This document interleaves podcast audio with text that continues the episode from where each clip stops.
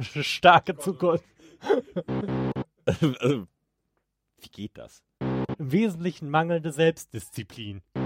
Also man hat generell niemanden zu schlagen. Also auch keine großen Leute. Nein. Eine ähm, ne perverse Machtdemonstration. Panzer bauen zum Beispiel. Ja. Ja, ne?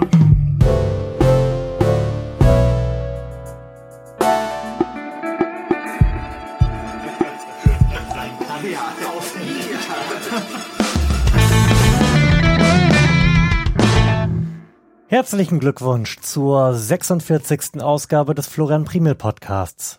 Das ist alles, was ich in diesem Podcast tun werde, denn mein Kopf ist leer. Den Rest dieses Podcasts bestreitet mein Kollege Lars Holscher. Hallo. Hallo Flo. Innere Leere, sagst du? Innere Leere. Ich habe gerade anderthalb Stunden lang die letzte Hausarbeit des Studiums meiner Frau Korrektur gelesen und jetzt ist mein Kopf irgendwie geplättet und ich denke, meine Aufgabe in diesem Podcast wird sein, dir zuzustimmen. Ist ja mal was anderes. Ja. Endlich, da, auf diesen Moment habe ich gewartet. ja. Genau, daraus kann man schon schließen, wir fahren fort im politischen Kompass. Ja. Soll ich auch schon gleich loslegen? So also, wenn du nichts Spannendes mehr zu erzählen hast. Nee, ja, aber ach, Spannendes gibt's immer. Wir wollen das auch ein bisschen am Fahrplan halten. Okay. Gut. Die erste Frage, politischer Kompass. Wir sind noch im Thema soziale Werte. Mhm. Die Frage lautet, Schulen sollten keine Anwesenheitspflicht haben. Schulen sollten Anwesenheitspflicht haben. Da bin ich völlig bei dir. Denn in jungem Alter ist man nicht klug genug, um das vernünftig zu verarbeiten und verantwortungsbewusst und ähm, mit ausreichend Weitblick für die Zukunft zu bewerten, mhm. ob man nun anwesend zu sein hat. Ja, und ich. vor allem sind, glaube ich, die meisten, die aller, allermeisten Eltern nicht in der Lage, ihren Kindern zu Hause eine Bildung zukommen zu lassen, wie sie, wie sie die in der Schule bekommen würden. Ja. Also so vieles man am Schulsystem generell kritisieren kann und ändern kann und was daran alles nicht toll und zukunftstauglich ist. Der Umstand, dass man dahin gehen muss, gehört nicht zu den Dingen, die geändert gehören. Ja. Ja, das stimmt. Also wir, wir sind da beide bei starker Zukunft. Starker ähm, Zukunft. Ja, starke oh Gott, Zukunft. oh Gott. wir, wir, wir sind beide für eine starke äh, Zukunft. Hohe und, Energie. Ja, auf zum Atem. ähm, was hältst du denn davon, zu Hause beschult zu werden? Ja, habe ich doch gerade gesagt, rein gar nichts. Muss ich, muss ich das jetzt irgendwie ja, bitte. trotz oh, dieser fortgeschrittenen Stunde noch irgendwie elaborieren? Äh, also, wie ich gerade schon erwähnte, bin ich der Meinung, dass die aller, allermeisten Eltern nicht in der Lage sind, ihren Kindern eine adäquate Bildung zukommen zu lassen. Mhm. Sei es aus fachlicher Sicht und auch aus äh, menschlicher Sicht. Mhm. Und ich glaube, bei dem geringen Prozentsatz, der dazu in der Lage wäre, äh, das zu tun, bei dem fehlt den Kindern dann trotzdem das soziale Miteinander. Mhm. Man ist ja nun nicht nur in der Schule, um mit einem Trichter Wissen aufzunehmen. Ja. Dazu gehört ja auch, dass man sich mit anderen Kindern prügelt. Ja, dass man ein bisschen die Hackordnung kennenlernt. ja. Außerhalb der Familie. Ja. Ist schon putzig, dass, also, dass es das irgendwie gibt, auch in Amerika, mhm. was ja eigentlich auch irgendwie so ein sehr wie ich sagen, äh, doch, will, will ich schon sagen, das ist ja äh, eigentlich schon irgendwie ein im weitesten Sinne vernünftiges Land. Mhm. Ähm, so, so weit würde ich nicht gehen. Aber das, ist da ja noch relativ verbreitet. Mhm. Also das ist ja nicht so, als, als wäre das ja jetzt eine mini, mini, mini Nische. Mhm. Das ist ja wirklich irgendwie noch ein kleiner, aber durchaus beachtlicher Anteil mhm. von Kindern, die zu Hause beschult werden. Mhm. Was naja. ich auch irgendwie total ab, abgefahren finde, dass man da irgendwie zu Hause sitzt und dann hast du plötzlich ja. Schule, dann hast du vielleicht irgendwie noch einen eigenen Raum und dann kommt deine Mutter da an mit einem angeklebten Bart und erzählt dir jetzt was vom Wurzelziehen. Ja, so merkwürdig das ja aus europäischer Perspektive ist, trägt das natürlich äh, so dem der amerikanischen Einstellung Rechnung, dass man seinen Scheiß erstmal alleine erledigt und halt nicht nach dem Staat fragt. Hm. Weil so bei allen Unterschieden, die es da politisch ja graduell äh, in Europa gibt, herrscht ja in Europa, so aus amerikanischer Perspektive betrachtet, mhm. doch ein relativ starker Etatismus vor, dass man halt grundsätzlich der Meinung ist, dass wenn Probleme identifiziert sind, und die kann man ja unterschiedlich benennen, der Staat dafür zuständig ist, die zu lösen. Mhm. Während in Amerika halt erstmal der Einzelne dafür zuständig ist, das zu lösen. Ja. Und der Staat halt äh, im Wesentlichen für die Dinge zuständig zu sein hat, die der Einzelne nicht lösen kann. Panzer bauen zum Beispiel. Ja. ja. Oder Leute mit Drohnen ermorden. Mhm, ja. Ah. Auch wichtige Sachen, die der Einzelne nicht unbedingt machen kann. Zumindest nicht im großen Stil. ja, aber so ist es ja. Ja. So, also weg, weg von der Schule. Was haben wir denn jetzt gesagt? Wir sind ähm, dafür, dass Schulen eine Anwesenheitspflicht haben sollen. Also also, also sind wir bei starker Zustimmung oder Ablehnung? Wir sind bei starker Ablehnung, weil die Frage nämlich so formuliert so. war, Schulen sollte keine Anwesenheitspflicht haben. Ah, okay, okay. Ja. Jetzt habe ich vorhin, als wir noch nicht aufgenommen haben, so doll damit angegeben, dass ich jetzt auch endlich ein äh, zweites MIDI-Controller-Ding sie hätte, um Kapitelmarken mhm. hinzuzufügen, ja. was ich eben natürlich nicht getan habe. Ich tu das jetzt, warte, klick, stell doch mal die nächste Frage. oh. Au, au, mm, alle Menschen haben ihre Rechte, aber es ist besser für uns alle, wenn verschiedene Arten von Menschen unter sich bleiben. Oh, das ist doch derselbe, also das klingt ja jetzt vielleicht erstmal zumindest ein bisschen nett, wenn man nicht die hellste Kerze auf der Torte ist. Aber das ist, das ist doch genau dieselbe Argumentation, die diese ganzen neuen Rechten und die, die identitäre Bewegung und wie sie alle heißen, gerade vor sich hertragen. Ja, die Schnullernazis vor sich hertragen. Und das äh, klug, vermeintlich klug Ethnopluralismus nennen. Mhm. Das, es wäre ja voll schön, wenn es möglichst viele unterschiedliche Menschen gibt und die sollten wir, wie es schon in meinem Kampf erwähnt wurde, möglichst nicht vermischen, damit ja. es möglichst viele davon gibt und die haben alle unter sich zu bleiben. Ja. Das ist total die intelligente Einstellung. Fuck no. also jetzt mal im Ernst. Ja, das sind so gesunde Menschenverstandsfragen eigentlich, ne? Ja, das sind vor allem gesunde Menschenverstandsfragen, wenn man zumindest mal über Mein Kampf gelesen hat und mhm. weiß, dass da darin steht, dass der Fuchs sich nicht zur Ente legt und in was das dann gemündet ist am Ende ja. des Tages. Ja. Und nach, nach allem, was wir aus dem lange zurückliegenden Biologieunterricht wissen, kann es ja auch nicht verkehrt sein, unterschiedliche, unterschiedliches genetisches Material zu mixen. Ja, Ach, Jesus Christ. Der Kreise als Stammbaum haben sich nicht bewährt. Richtig. Ja. So. Nächste Frage, Kapitelmarke. Oh yeah. Gute Eltern müssen ihre Kinder manchmal schlagen. Brauchen wir ein, da kann ich jetzt nicht angemessen drauf eingehen. Brauchen wir ein Jingle oder zumindest einen Ton oder sowas für nächste Frage? Ja, das könnten wir. Könnte ich, könnte ich zum nächsten Mal einrichten. Ja. Okay, dann stell doch nochmal deine Frage, damit äh, wir da angemessen drauf reagieren können. Gute Eltern müssen ihre Kinder manchmal schlagen. Ja. Aber nur mit der Faust. Selbstverständlich oder mit einem Stock, der dünner ist als der Finger des Kindes. Ja. Oder eine Socke voller Kleingeld. Nein. Komm. Nein. Also, da, da ich eben auch diese ganz offensichtlichen Fragen noch irgendwie ausschweifend beantworten musste, zwinge ich dich jetzt auch diese Frage ausschweifend zu beantworten. Komm, argumentier doch mal. Ich kann mir nicht vorstellen, dass Gewalt in irgendeiner Weise etwas an den grundlegenden Verhalten ändert, außer dass sich eine Angst entwickelt und dieses Verhalten schlagen sich dann irgendwann etabliert und man es genauso macht und sich nicht mhm. mehr über Worte und Argumente definiert, sondern nur noch überschlagen, wenn man nicht mehr weiter weiß oder mhm. wenn man der Sache nicht mehr gerecht wird. Und so lässt es sich offensichtlich und erprobterweise nicht ordentlich leben. Weil, wenn man das irgendwann weiterspinnt, dann bist du irgendwann wieder beim Sozialdarwinismus. Mhm. Und das kann ja auch keiner wollen. Ja, aber Kinder nerven ja auch. Was ist denn, wenn ich da einfach mal Wut abbauen muss? dann schreist du ins Kissen. Okay. Alleine, wenn keiner da ist.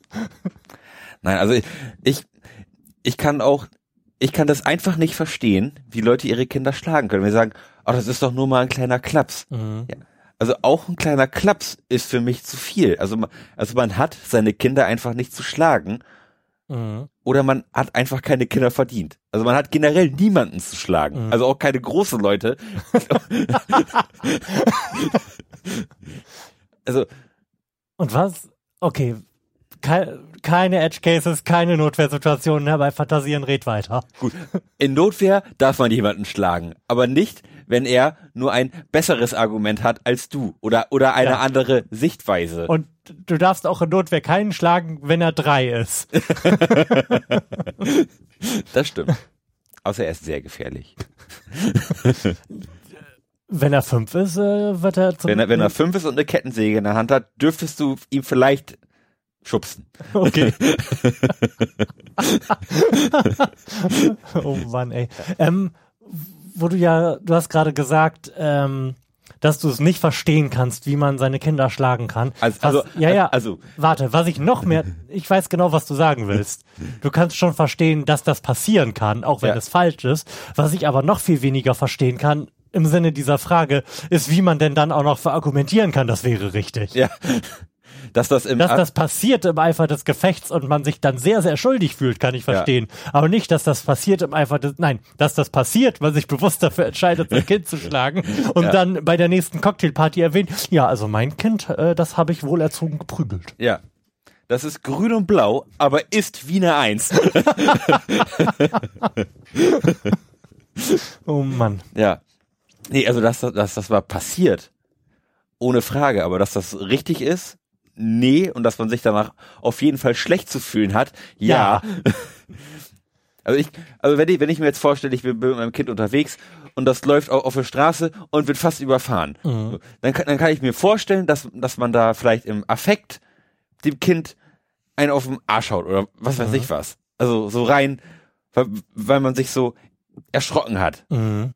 Ähm, aber das, also dass man das mit einer gewissen Systematik dahinter macht. Zu sagen, ah, nee, das, das nicht reagiert, wie ich es wollte. Wohin schlage ich es denn jetzt mal?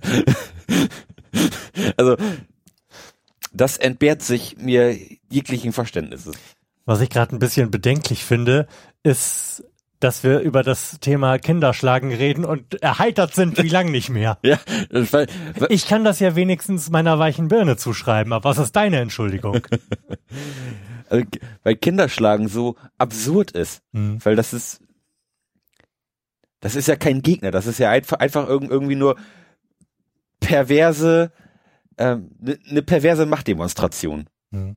Mehr mehr ist das ja nichts und wenn du dich einem Kind gegenüber nur durch perverse Machtdemonstrationen überlegen fühlen kannst, dann ist das irgendwie schon ganz schön schwach. Mhm. So. Nächste Frage. So. Es ist natürlich, wenn Kinder ein paar Geheimnisse vor ihren Eltern haben. Ich bin mir ziemlich sicher, dass das so ist. Also wenn ich an meine Jugend zurückdenke, dann ist das ziemlich sicher so. Ja, du hast, bist jetzt aber gerade schon ein Jugendlicher gewesen bei. Oder, oder als ja. ich ein Kind war. Okay, okay. Man, man hat okay. doch Geheimnisse. Also das, das gehört doch auch zum Erwachsenwerden dazu. Mhm. Oder zum, zum Großwerden oder Geheimnisse mit Freunden haben. Mhm. Es wäre ja komisch, wenn Kinder ihren Eltern alles sagen würden. Mhm. Ach, das ist wieder so eine Frage, bei der ich genau weiß, dass wenn meine Frau unseren Podcast gehört haben wird, ich vollgeblubbert werden werde mit äh, der korrekten wissenschaftlichen Betrachtungsweise zu diesem Thema, mhm. weil die ja auch einen Teil pädagogischer Ausbildung mhm. im Rahmen ihrer Ausbildung genossen hat und mir dazu bestimmt irgendwas sagen könnte, dass das wichtig ist für die Kindesentwicklung und irgendein irgendein definierter wichtiger Schritt. Ja. Ich wahrscheinlich ich glaube, sobald Kinder realisiert haben, dass es sowas wie Geheimnisse gibt, und mhm. dass es sowas wie Lügen und nicht die Wahrheit sagen gibt, praktiziert sie das auch. Allein schon, um es zu üben und auszuprobieren. Ja, das ist ja auch irgendwie ein Prozess in der Menschwerdung, mhm. dass man sich irgendwie als eigenes Wesen auch irgendwie irgendwann auch, auch wahrnimmt. Mhm. Und da kann ich mir vorstellen, dass man da irgendwie merkt, dass man ein Geheimnis hat. Also ich erinnere mich auch, früher hatte ich auch mal Geheimnisse mit meinem Papa irgendwie so, dass man mal irgendwie so gemeinsame Geheimnisse hatte oder bei der Mama, dass man irgendwas gemacht hat, was dann irgendwie geheim war, einfach nur weil einfach nur damit irgendwas geheim ist.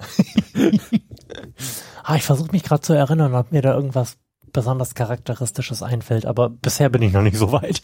Das ist ja irgendwie auch spannend, wenn man zu einem ausgewählten Personenkreis gehört, der irgendetwas mhm. weiß, was andere nicht wissen.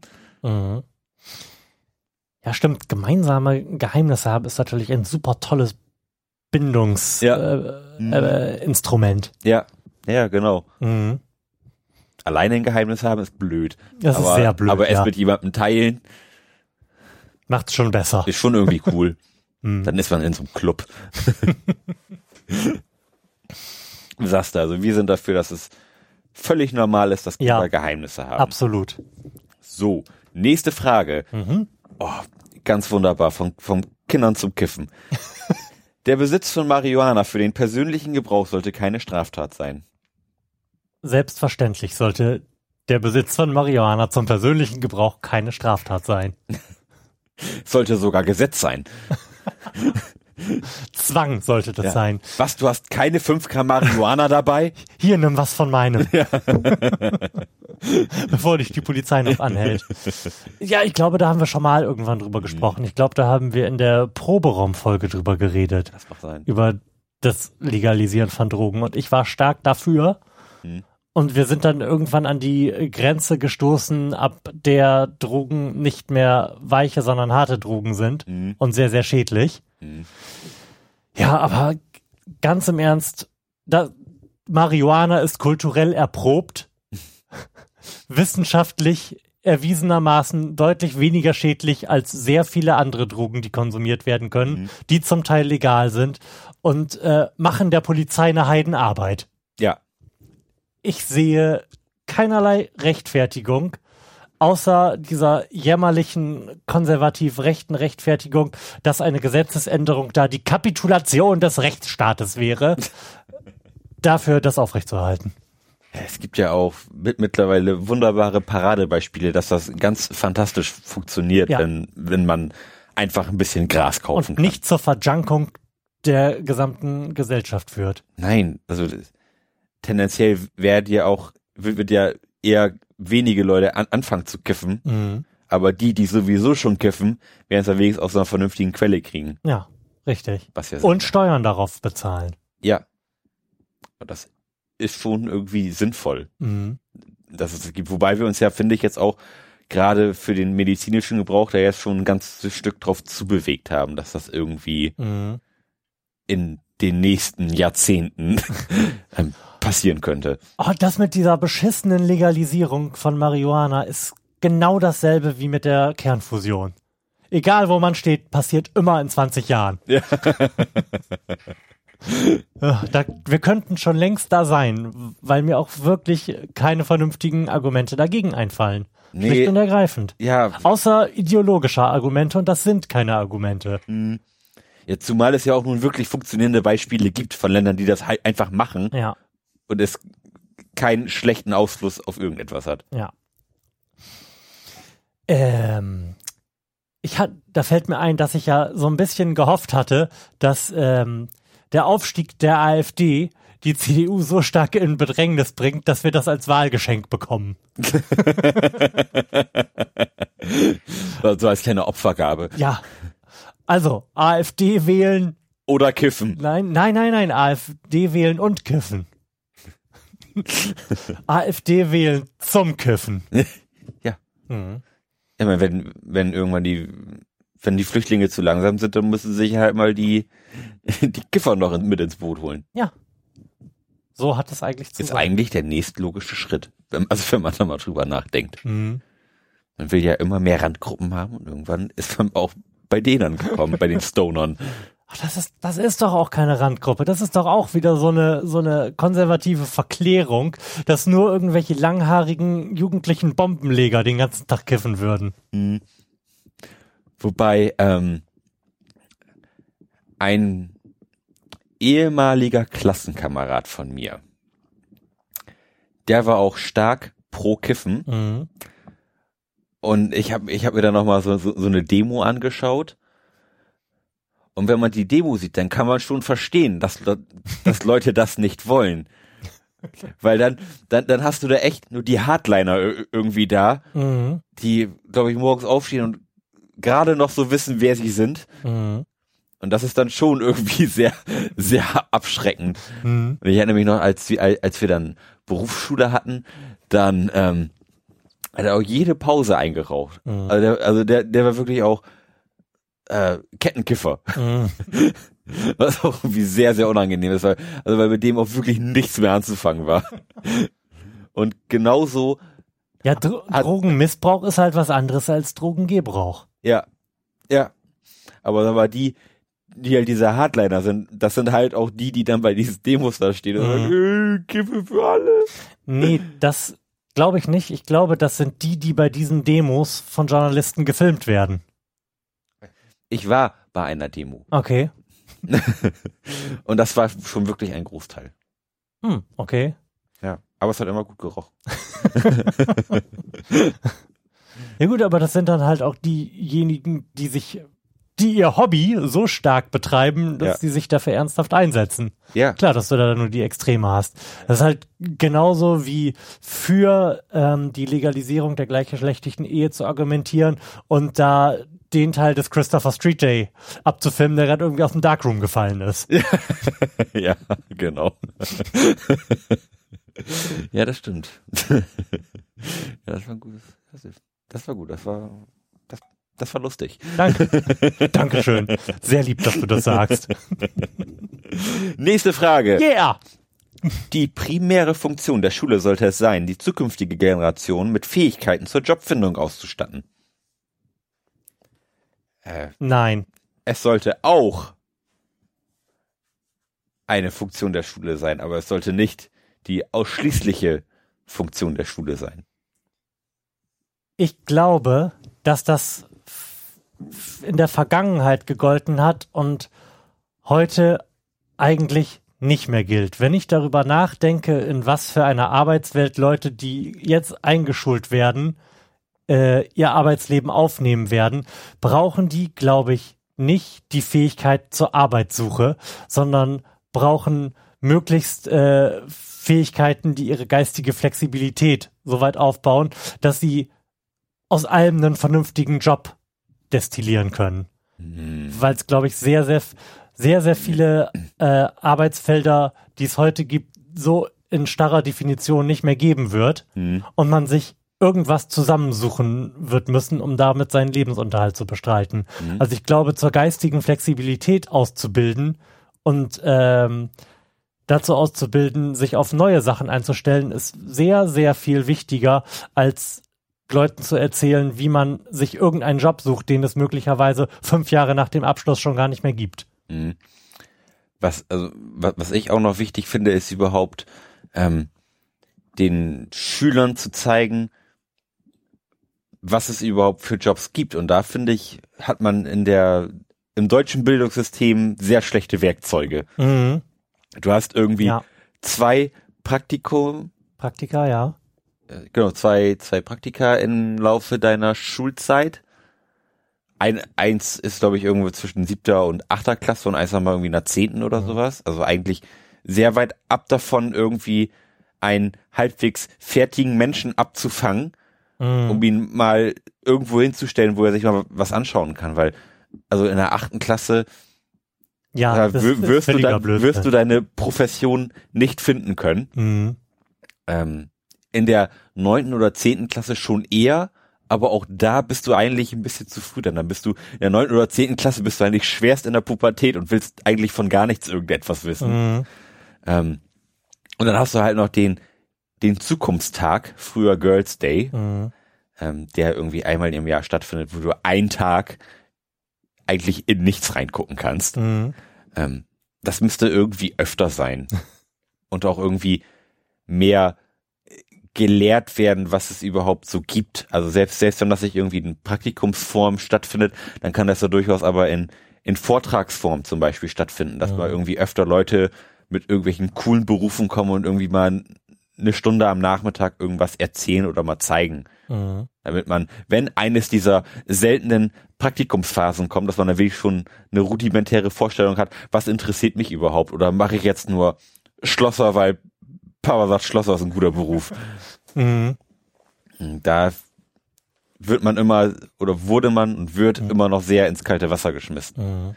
Wenn, also wenn, wenn, wenn ich mich zurückerinnere, ich habe Praktikum gemacht im Kindergarten. Mhm. Ich habe Praktikum gemacht im Kindergarten, das war's.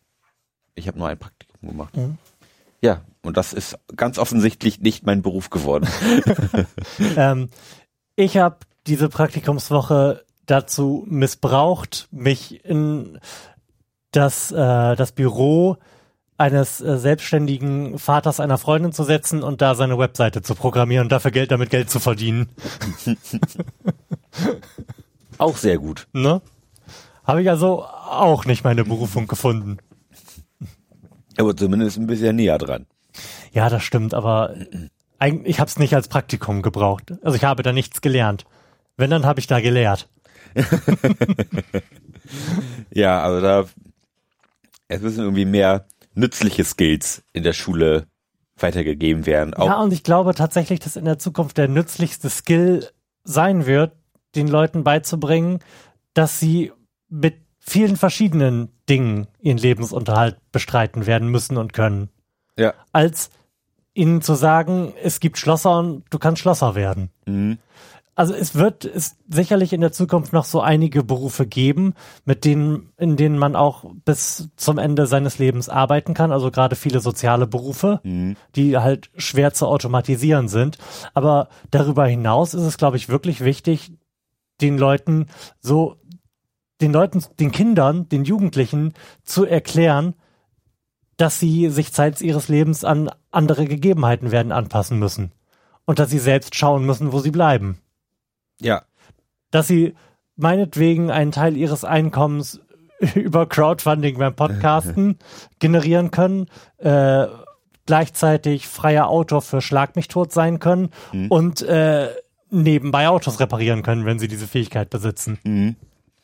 Ja, also es, es muss halt irgendwie mehr für die eigene Mündigkeit. Ja, definitiv, ja. Geta ja. getan werden, weil Schule ist immer noch ein sehr von außen gesteuertes Instrument, wo sehr wenig Handlungsfreiraum mhm. gegeben ist. Und wenn man den Schülern, glaube ich, mehr Möglichkeit gibt, sich selbst irgendwie zu verwirklichen mhm. und selbst gesteuert irgendetwas zu machen, ja. dann ist das, glaube ich, für das spätere Leben schon sehr, sehr hilfreich, wenn man weiß, man muss Probleme irgendwie selbst angehen und vielleicht auch mal selbst auf, auf eine Lösung kommen, mhm. anstatt irgendwie immer so ein sehr, so ein sehr lineares Vorgehen zu haben. Es, mhm. ist, es ist eine Frage gestellt und auf die gibt es eine Antwort und diese Antwort ja. findest du da. Mhm. Such sie bitte raus. Ja. Und das ist eigentlich zu einfach, weil so funktioniert das Leben nun mal nicht. Mhm. Du kannst halt nicht einfach irgendwo nachgucken und da ist die Lösung. Mhm. Also die, die, Lösung ist irgendwo, aber niemand wird dir sagen, wo. mhm. Also ich glaube auch, dass wir ein ziemlich anderes Schulsystem brauchen, um unsere Kinder zukunftsfähig mhm. zu machen, bei dem es dann auch nicht mehr so diesen Klassenverbund oder diesen Jahrgangsverbund gibt, wo, wo im Wesentlichen alle zusammensitzen und das Gleiche lernen, mhm. sondern bei dem man über größere Zeiträume bei jedem einzelnen Schüler wird schauen müssen, dass er zu einem gewissen Zeitpunkt irgendein Kompetenzniveau erreicht. Mhm. Und wie das dann passiert, muss, glaube ich, viel stärker dann dem einzelnen Kind überlassen werden, mhm. wobei dann der Lehrer halt weniger Lehrer als ich glaube, das nennt sich jetzt gerade irgendwie Hip Lernbegleiter sein wird, mhm. der Kind, der den Kindern dann nur dabei hilft, sich selbst beizubringen, mhm. was sie lernen müssen. Ja. Das ist jetzt äh, eine sehr hehre Vorstellung davon, wie sowas wohl passieren kann. Mhm. Und da gibt es viele Stolpersteine auf ja. dem Weg, aber ich glaube, anders wird es nicht gehen. Ja.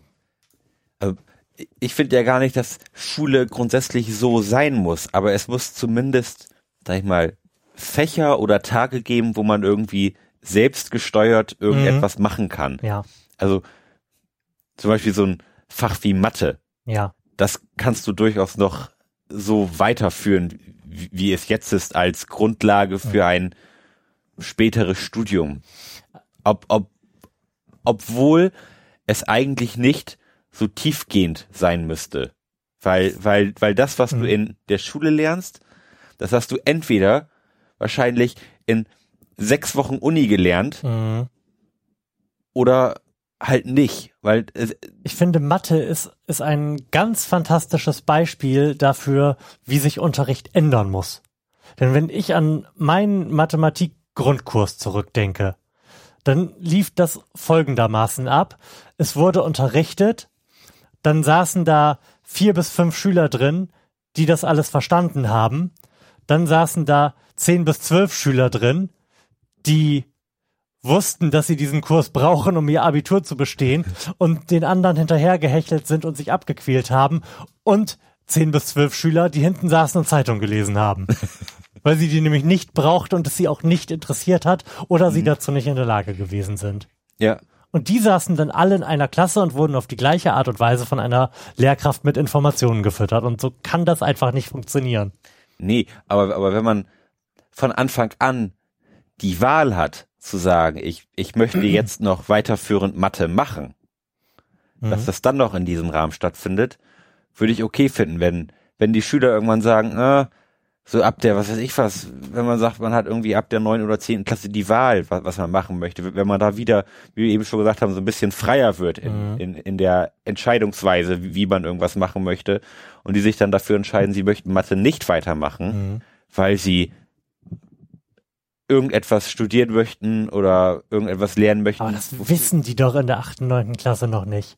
Und ich, Weil, und ich muss mal sagen, ganz, ganz im Ernst, ich hatte einen Mathe-Grundkurs bis zum Ende des Abiturs und ich glaube, das musste man. Ja, und wenn ich jetzt darüber nachdenke, was ich da gelernt habe, dann ist das ziemlich kümmerlich.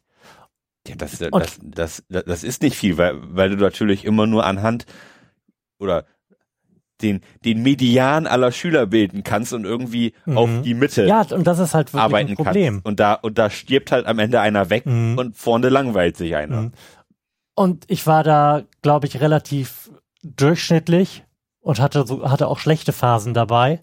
Und ich bin trotzdem der Meinung, dass man aus einer Schullaufbahn eigentlich nicht mit weniger Mathe rausgelassen werden darf, als ich gelernt habe. Denn das, das ist unterm Strich nicht die Welt. Nee, das, dass das nicht die Welt ist, ist, ist schon klar. Ich, ich frage mich aber im, immer wieder, wofür habe ich denn irgendwelche Matrizen gebraucht? Mhm. Also ich kann mir keinen keinen praktischen Fall in, in einem normalen Leben vorstellen, jemanden, der nicht Physik oder Mathe studiert oder, oder Chemie, mhm. der in seinem Leben nochmal irgendetwas von Matrizen hören wird. Und da, und da muss man vielleicht. Das stimmt, das stimmt aber auch nicht. Auch in jedem geisteswissenschaftlichen Studium wirst du mit Statistik konfrontiert. Und die allermeisten verkacken da hart. ja gut, aber Statistik ist, ist ja auch, sag ich mal, noch irgendwas, was so ein bisschen näher dran ist. Das, das ist nicht so sehr abstrakt. Und das funktioniert. Mhm. So, und das, und das ist halt wieder was, was, finde ich, alle lernen sollten, aber so Matrizen oder irgendwas in, in irgendeine rein äh, er dachte, Dimension zu rechnen, mhm. irgendwie, die man irgendwie sehr schwer nachvollziehen kann, mhm. finde ich, ist dann eigentlich wieder zu weit, um es zu rechtfertigen, damit die Zeit von allen anderen zu verschwenden. Mhm. Ja gut, dass man da Lehrpläne irgendwie optimieren könnte und stärker praxisbezogen Kurse, auslegen könnte, klar. Kurse müssten auch eigentlich kleiner sein. Mhm. Also das, äh, das ja. Also mein, meine Erfahrung deckt sich auch mit deiner. Es gab immer welche, die es verstanden haben, dann gab es welche, die haben gebüffelt, weil sie den brauchten, so wie mhm. ich, der es trotzdem nicht verstanden hat und welche, ja. und ja. welche, die einfach hinten sagen, boah, nee, jetzt mhm. pimmel ich hier so ein bisschen rum und am Ende kriege ich halt einen Unterkurs, aber wer will, wer will das schon wissen? Mhm. Ja, aber dieser Mangel an Wahlmöglichkeiten, wenn ich da gerade dran zurückdenke, der ist echt sehr unbefriedigend gewesen. Ich erinnere mich an ähm, die Situation, bis zur zwölften Klasse oder so Informatik gehabt mhm. zu haben, was ja schon mal eine ganz komfortable Situation war vor 15 Jahren. Mhm. Oh, Jesus Christ. ähm, aber irgendwann wechselte mit dem Lehrer auch der Themenschwerpunkt und wir haben nicht mehr programmiert, sondern uns erstmal mit den Grundlagen befasst und mussten Dinge auf Platinen löten und äh, dann darüber eher mathematisch gehaltene Klausuren schreiben, mhm. was dazu führte, dass mein Kumpel und ich, die wir nebeneinander saßen, äh, in der ersten Klausur direkt eine 6 geschrieben haben und beide beschlossen haben, wir werden den Rest des Kurses damit verbringen, Zeitung zu lesen und machen ja länger Französisch. Ja. Und dass, dass wir an dieser Stelle nicht einfach hätten sagen können, ja, ciao. Ja. Diese Zeitverschwendung brauchen wir uns hier nicht geben. Mhm. War sehr unbefriedigend. Ja. Ja, da, dass es halt auch immer die, diese Abhängigkeiten gibt, ne? Dass Ja. man nur das machen kann, wenn man auch das macht, oder dass du Ja. nur das machen kannst, wenn du das nicht machst. Das ist halt irgendwie sehr, sehr unbefriedigend. Mhm. Und das, Wobei ich zugegebenermaßen auch nicht weiß, wie das heutzutage geregelt wird. das ist, glaube Denn wie wir ja gerade festgestellt haben, bin ich scheiße alt. Also meine Abiturzeit ist ja noch nicht so lange her und ich erinnere mich zum Beispiel, dass ich Chemie nur abwählen konnte, wenn ich Spanisch dazu wähle. Mhm.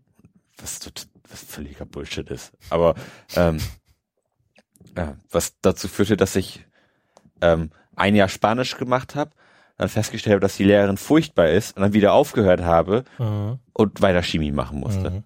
Was auch furchtbar war. Auch das ist ein Problem, was man durch mehr Wahlfreiheit lösen könnte. Wie viele Schülerkarrieren sind daran gescheitert, dass Schüler und Lehrer einfach nicht kompatibel gewesen sind? Mhm. Was spricht denn dagegen, in ein erstmal irgendwie zum Anfang eines Schuljahres, so wir sowas denn überhaupt noch brauchen, ähm, eine Schnupperphase zu haben, wo man feststellen kann, ich passe zu Lehrer XY nicht und probier's mal in dem anderen Kurs. Das wird vermutlich dazu führen, dass Lehrer X eine komplett volle Klasse hat und Lehrer Y keine. Ja, und wo ist das Problem? Dann muss Lehrer Y halt was anderes lernen. Aber dann ist die Klasse für Lehrer X zu voll. Dann muss ein anderer Lehrer eingestellt werden. So einfach ist das. Allgemein Ja. würden wir ja eh eine Schulwelt formulieren, in der es deutlich kleinere Klassen und somit deutlich mehr Lehrer gibt und wo das Problem vielleicht nicht so stark ins Gewicht fällt dann. Ja, das stimmt. Na gut, genug Oh. vom Ja. Reformieren des deutschen Schulsystems. Ja. Ähm, Wie war denn die Frage? die primäre Funktion der Schule sollte es sein, die zukünftige Generation mit Fähigkeiten zur Jobfindung Und auszustatten. ich bin bei starker Ablehnung. ja, bin ich auch. Gut. Herzlichen Glückwunsch. Nächste Frage. Menschen mit ernsthaften Erberkrankungen sollte es nicht gestattet sein, sich fortzupflanzen. Oh. Das ist, das ist aber eine harte Frage. Mhm. Niemand hat irgendjemandem zu verbieten, sich fortzupflanzen. Punkt.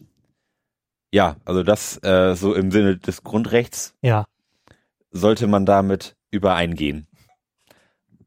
Ähm, es sollte. es gibt kein Recht darauf, jemand anderem diese Entscheidung aufzuzwingen. Nee, Dass es da sehr wohl Möglichkeiten der Aufklärung und Ja, das- Einwirkung geben das sollte. wollte ich Ja. sagen. Es, so, es sollte da eine Art Aufklärung geben und sagen, ah, du, du bist ja nicht, genetisch nicht am allerbesten ausgestattet. Ähm, ich würde dir nicht empfehlen, Kinder, sel selbst Kinder zu bekommen. Mhm. Wie, wie wär's denn, wenn du eins adoptierst? Mhm. So, also, dass, dass man da irgendwie so, Mhm. äh, dass man da vielleicht offener drüber spricht und da irgendwie eine Empfehlung Mhm. ähm, abgibt. Ja, wobei sich, glaube ich, auch da in den nächsten Jahrzehnten sehr viel tun wird. Mhm. Sicherlich. Wir haben jetzt diese lustige Genschere, die dann ja vermutlich äh, dieses Jahr, ist es dieses Jahr, den No- Medizin-Nobelpreis bekommen wird? Hier CRISPR-Cas9? Habe ich noch nicht von gehört. Nein? Was ist das?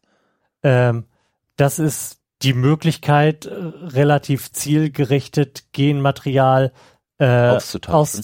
genau, herauszuschneiden und Neues einzusetzen. Ja. Das, Da, da gibt's einen äh, sehr guten Resonator-Podcast zu. Hm, okay. Ja, cool. Mit äh, der einen Wissenschaftlerin, die da maßgeblich mit dran beteiligt war. Hm. Ja, das klingt spannend. ähm, aber auch unter dem Aspekt, dass wir jetzt, sag ich mal, in der Frühdiagnostik Mhm. in der Schwangerschaft auch schon so weit sind, sagen zu können, Mhm. ähm, wie es denn jetzt um, um das Kind steht, sind das Mhm. ei- eigentlich auch Sachen, die sich mit dem Fortschritt der Medizin immer weiter erübrigen. Mhm. Das hätte Das man, denke ich auch, ja. das hätte man vielleicht noch vor 60 Jahren irgendwie sagen können oder vor 70 Jahren, als, als das halt noch nicht ging. Mhm. Aber da jetzt mit anzufangen, da hat man ein bisschen den Einstieg verpasst. Das denke ich auch. Ja, weil es, es kann nicht an, an irgendjemanden sein, zu sagen, du darfst keine Kinder bekommen und du Ja. schon. Also Punkt. wo, woran will man das denn festmachen? Das, das würde ja auch bedeuten, dass man über Lebensqualität urteilt. Mhm. Und das ist ja auch an niemandem als an einem selbst. Mhm. Zu sagen, ich führe hier ein lebenswertes Leben, auch wenn ich weder Arme noch Beine habe. Ähm, Wobei sich da natürlich die sehr, sehr spannende Frage anschließt, was wir denn mit den Möglichkeiten äh, genetischer Anpassung dann tun in so einem Fall. Wir wissen von jemandem, der einen sehr schweren genetischen Defekt hundertprozentig auf sein Kind übertragen wird. Mhm. Können wir ihn dann dazu zwingen, das zu korrigieren? Korrigieren zu lassen? Genetisch? Wir können ihn nicht dazu zwingen, wir können es ihm aber anbieten und als äh, Mensch mit Gewissen und Verantwortungsgefühl mhm. für sein zukünftiges Kind wird er das selbstverständlich machen lassen. Ist halt die Frage. Was ja. ist denn, wenn er aus ideologischen Gründen dagegen ist, in die Schöpfung einzugreifen und, und es ignoriert, wenn wir ihm sagen, du, dein Kind wird ohne Arme zur Welt kommen, das wird reichlich unerfreulich für das Kind. Wenn, wenn er das nicht möchte, dann muss man das akzeptieren. Mhm. Also da finde ich, gilt wieder das, das persönliche Recht mhm. über, über da irgendeine Art von Wertung. Mhm. Wenn er sagt, oh, mein Kind wird ein super Leben haben ohne Arme, dann darf man ihm das nicht absprechen. Mhm. Also, das ist eigentlich, eine ziemlich schwierige Frage und auch eine recht tiefe Frage, ne? Aber irgendwo auch recht einfach, wenn man ja. da einen einigermaßen eingenordeten ethischen Kompass hat. Mhm. Ja, aber das, das hat so, so viele Facetten, mhm. irgendwie, was, was da so drauf greift, mhm. welche verschiedenen Rädchen da irgendwie zu dem großen Rad zusammenlaufen. Aber ja, mit einem genordeten Kompass sollte das eigentlich klar sein, dass, dass, dass dieses persönliche Recht ja. nicht überschreibbar ist. Ja. Und daher sind wir, glaube ich, äh, nicht, nicht gestattet, sich fortzupflanzen. Nein, da sind wir bei starker. Ja, vor allem, welche Instanz sollte denn das sein, die das verbietet? Tja. Hilfe. ich wollte gerade runterscrollen. Und jetzt hast du alles kaputt gemacht. Äh, es gibt Tasten, es gibt Tasten. Sehr gut, ich habe ich hab es repariert. Hast du ganz toll gemacht. Danke. Ähm, wir sind also bei starker Ablehnung. Ja. Sehr gut ja, gibt es das? Ich hatte eben noch kurz einen Gedanken, der ist mir aber, hat sich verflüchtigt. Ähm, ist auch egal. Mhm. Nächste Frage. Hast du eine Kapitelmarke gesetzt? Ja, eben schon, als du noch geredet hast. Sehr gut. Nein. Das Wichtigste für ein Kind ist, dass es lernt, Disziplin zu akzeptieren. Das ist garantiert nicht das Wichtigste für das Kind und damit ist die Antwort auf die Frage schon mal klar. Wir können jetzt gerne darüber sprechen, wie wichtig es ist, Disziplin zu akzeptieren. Ja, also es, als obersten Maßstab würde ich das jetzt auch nicht anlegen. Mhm. Ähm, dass es ein grundlegendes Verständnis davon hat, wie Disziplin funktioniert und was als Resultat dabei rauskommt, mhm. dass das verstanden wird, finde ich schon wichtig. Mhm. Ähm, Du willst ja aber auch klein, kein, keinen kleinen Roboter bei dir zu Hause haben, der sich jeder Anweisung ähm, mhm. sofort hingibt. Wie willst du der sonst da Mündigkeit, mhm. wie wir eben schon besprochen haben, heranerziehen, wenn es nur gehorcht? Wobei ist Disziplin denn automatisch was, was von außen kommt? Es gibt ja auch Selbstdisziplin. Es gibt auch Selbstdisziplin, aber ich, also ja, ähm, aber auch diese ähm, fremdgesteuerte Disziplin ist ja auch ein Aspekt der, mhm. der Disziplin, mhm. den man, also den ich hier jetzt aus der Frage nicht ausschließen kann. Mhm. Ähm, das Selbstdisziplin, Selbstdisziplin ist ja irgendwo wieder eine Form der Mündigkeit. Mhm. Das, das ist ja in dem Fall wieder was Positives, wenn man sich für seine Ziele einsetzt, weil man der Meinung ist, sie sind richtig. Mhm. Ähm, dann ist das gut, dass man da eine gewisse Art der Disziplin hat.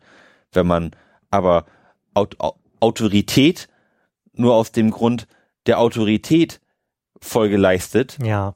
dann ist das eher etwas, was entmündigt. Mhm. Ja, ich habe ja am Anfang ja. gesagt, ich stimme dir einfach nur zu. ähm, von daher würde ich, würde ich sagen, es ist nicht das Wichtigste. Mhm. Es ist aber auch nicht unwichtig, dass dieses Konzept von Disziplin kennenzulernen. Ähm,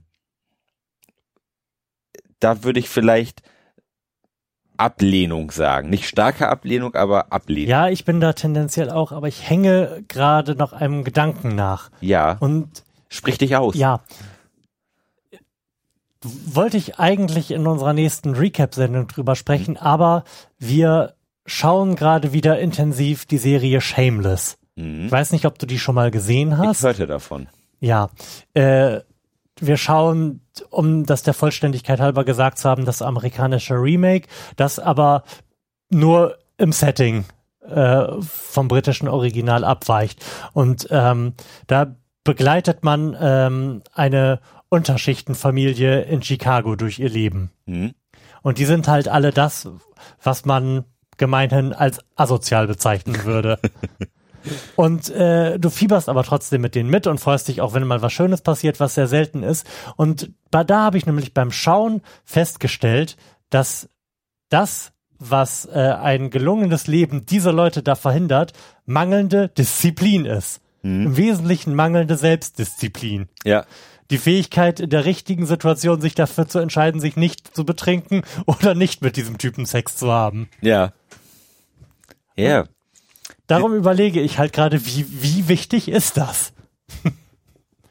Das wird jetzt nichts an der meiner Wertung mit wir nehmen da Ablehnung mhm. äh, ändern.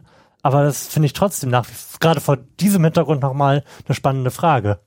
Ja. Ja, also man, man müsste da eigentlich unterscheiden mhm. zwischen Gehorsam und Selbstdisziplin. Ja.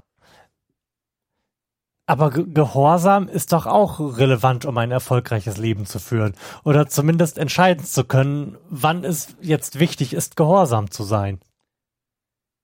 Das lässt sich ja aber auch wieder irgendwie selbstdisziplinarisch mhm. ähm, erarbeiten. Mhm. Wohingegen der, der Umkehrschluss nicht funktioniert. Wie ist denn der Umkehrschluss?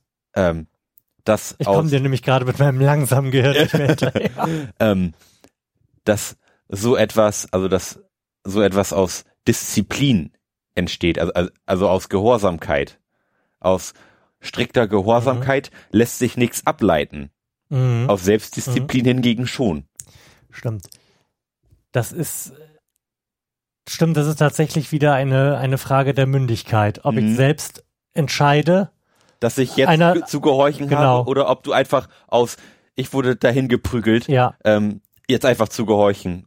Und ich denke nicht weiter drüber nach, was ich hier eigentlich mache. Mhm. Ja. Von daher ist, sag ich mal, Selbstdisziplin ähm, ganz oben, was die Mündigkeit angeht, mhm. und Disziplin im Sinne von Gehorsamkeit mhm. eher sehr weit unten angesiedelt. Mhm. Stimmt. Ja. Bleiben wir, wir bleiben trotzdem bei der Ablehnung, ne? Bleiben wir, ja. Weil wir, also ich sehe das so, dass eher die schlechte Disziplin gemeint ist. So, ich denke auch. So wie ja. es die ja. Frage mhm. impliziert. Ja. So. Nächste Frage. Es gibt keine zivilisierten und unzivilisierten Völker. Es gibt nur verschiedene Kulturen. Man müsste jetzt mal der Bedeutung des Wortes zivilisiert nachforschen. Ja, das ist halt auch irgendwie nur, das ist halt sehr vom, ich weiß das nicht. Sehr vom Betrachtungsmaßstab ab, abhängig, glaube mhm. ich. Ne, man muss, glaube ich, erstmal auseinanderbauen, was denn die Frage bedeutet. Und dafür muss man halt ziemlich genau wissen, was jetzt genau mit dem Begriff der Zivilisiertheit gemeint ist. Ansonsten macht das keinen Sinn, die zu beantworten dürfen wir bei den Wilden in Afghanistan einfallen und denen unsere zivilisierte Demokratie aufbinden? Sind sind die in Afghanistan denn wild? Ja. Ja, das, das ist eben die Frage. Mhm. Oder ist einfach nur eine andere Kultur, die ja. ähm, vergleichbar zivilisiert ist, erst nur anders macht? Mhm. That's the question. Ja. Wie lautet die Frage nochmal? Entschuldige bitte. es gibt keine unzivilisierten und zivilisierten Völker, es gibt nur verschiedene Kulturen. Mhm. Ähm, also ich denke schon, dass man da irgendwo Unterschiede machen kann. Mhm. Ähm, wenn man jetzt in einer, zu einem abgeschotteten Stamm im Regenwald kommt, mhm. und der ein auf Sichtkontakt zerstückelt, dann halte ich das für unzivilisierter, ähm, als dass, wenn jemand nach Deutschland reinkommt, er begrüßt wird und nicht zerhackt wird.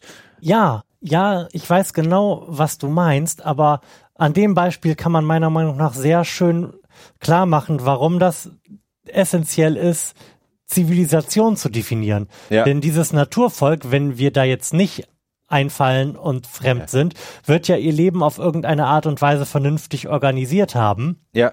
Und dieses Naturvolk wird unseren Planeten nicht zerstören, Leute nicht Drohnen bomben.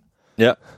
Wird Leute nicht in irgendwelche Foltergefängnisse werfen und auch ansonsten viel weniger schädlich für die Welt sein ja. als viele Völker, die wir jetzt intuitiv als zivilisierte bezeichnen würden, das tun. Ja.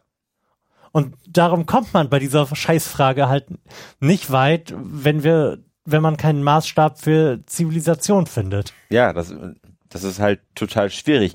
Will man, will man das jetzt äh, global sehen, also im, in, in Wechselwirkung mit der Welt, oder will man das zivilisationsintern sehen, wie, mhm. wie menschlich oder wenig menschlich oder wie autoritär wird da geführt und ist es überhaupt schlecht, dass autoritär geführt wird? Mhm. Ähm, Eigentlich müssten wir jetzt mal googeln und den Duden oder irgendein ähm, kulturhistorisches Werk zu Rate ziehen, um zu schauen, was denn Zivilisation wirklich ist. Ich glaube, der Wortherkunft her hat, es tatsächlich was mit, wie wir es jetzt auch verstehen, mit Bürgerlichkeit zu tun. Mhm. Der, der Kurz Zivil, der ist ja nun auch was, was äh, mit der bürgerlichen Revolution im Zuge der französischen Revolution irgendwie über uns gekommen ist. Mhm. Aber ich bin jetzt auch nicht in der Lage, dazu irgendwie eine vernünftige Antwort zu geben. Darum definieren wir uns doch jetzt mal einfach so äh, Zivilisation irgendwie herbei. Wir schreiben den Duden neu. Genau, wir schreiben der Florian Primel Podcast definiert jetzt Zivilisation. Z Zivilisation ist die Organisation gesellschaftlichen Zusammenlebens auf Basis von Vernunft. Mal so als Ausgangspunkt. Ja. So. Das könnte, das müssten wir jetzt so vielleicht ein bisschen mit Leben füllen, wenn du dem denn grundsätzlich zustimmen könntest. Ich bin da grundsätzlich dabei.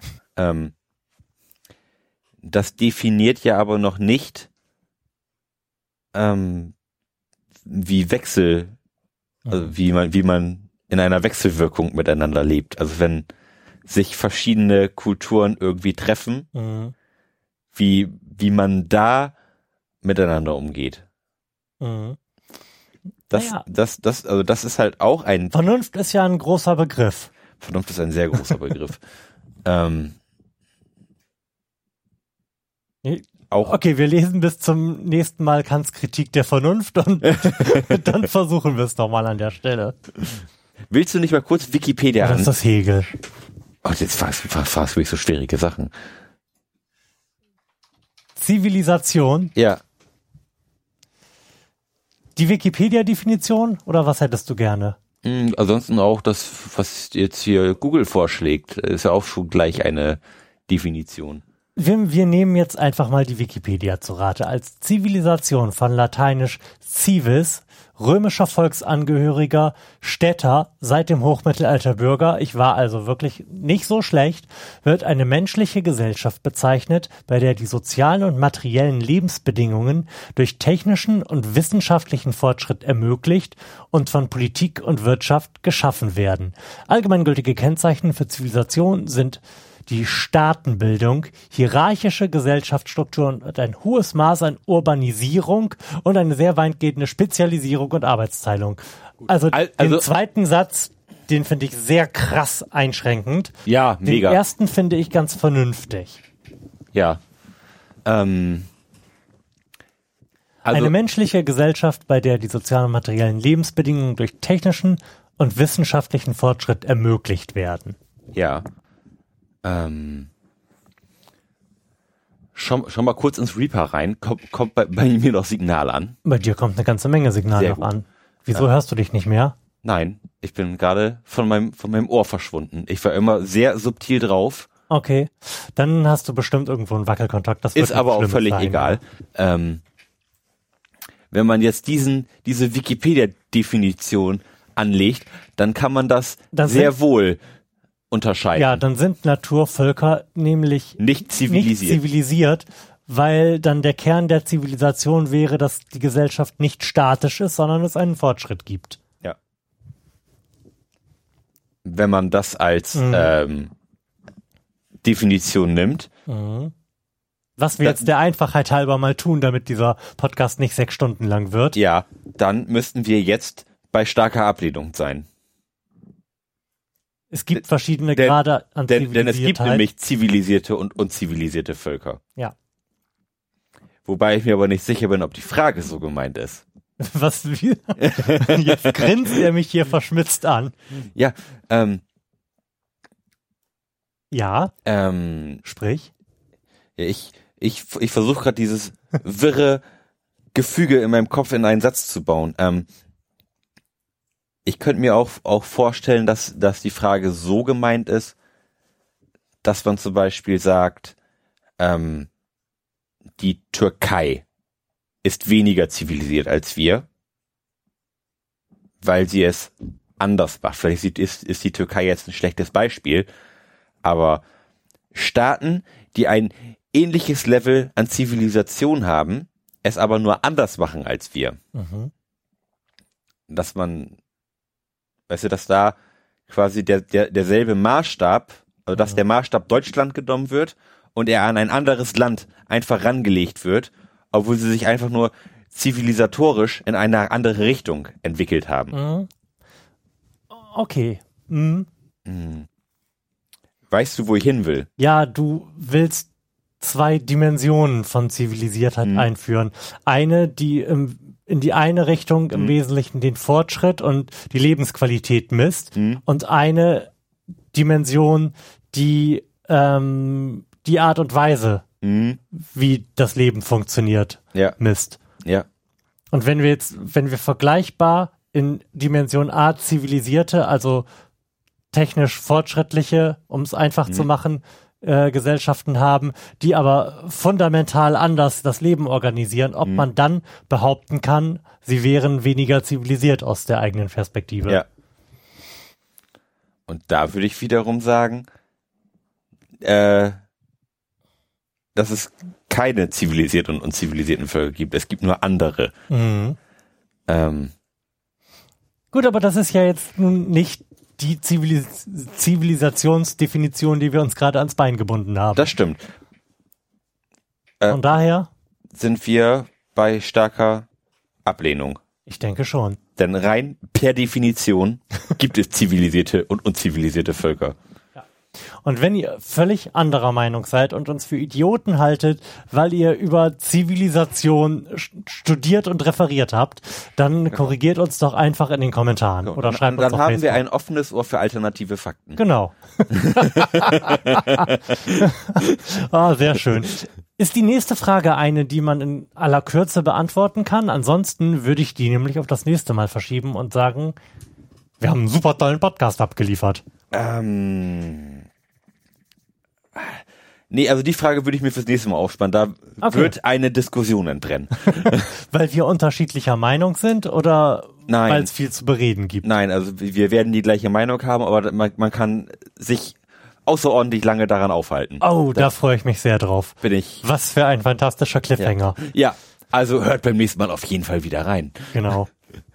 ähm, und ansonsten äh, wir haben schon lange nicht mehr den äh, Battle-Block am Ende des Podcasts gemacht. Wenn ihr das hier gut gefunden habt, was wir gemacht haben, dann ähm, empfehlt uns euren Großeltern, ja. euren Kindern und Haustieren, teilt uns auf Facebook, gebt uns vielleicht eine Bewertung auf iTunes. Ja. Und ansonsten bleibt uns gewogen. Ja, alles Lars, klar. Schön, dass du da warst. Bis bald, Flo. Ciao. Tschüss.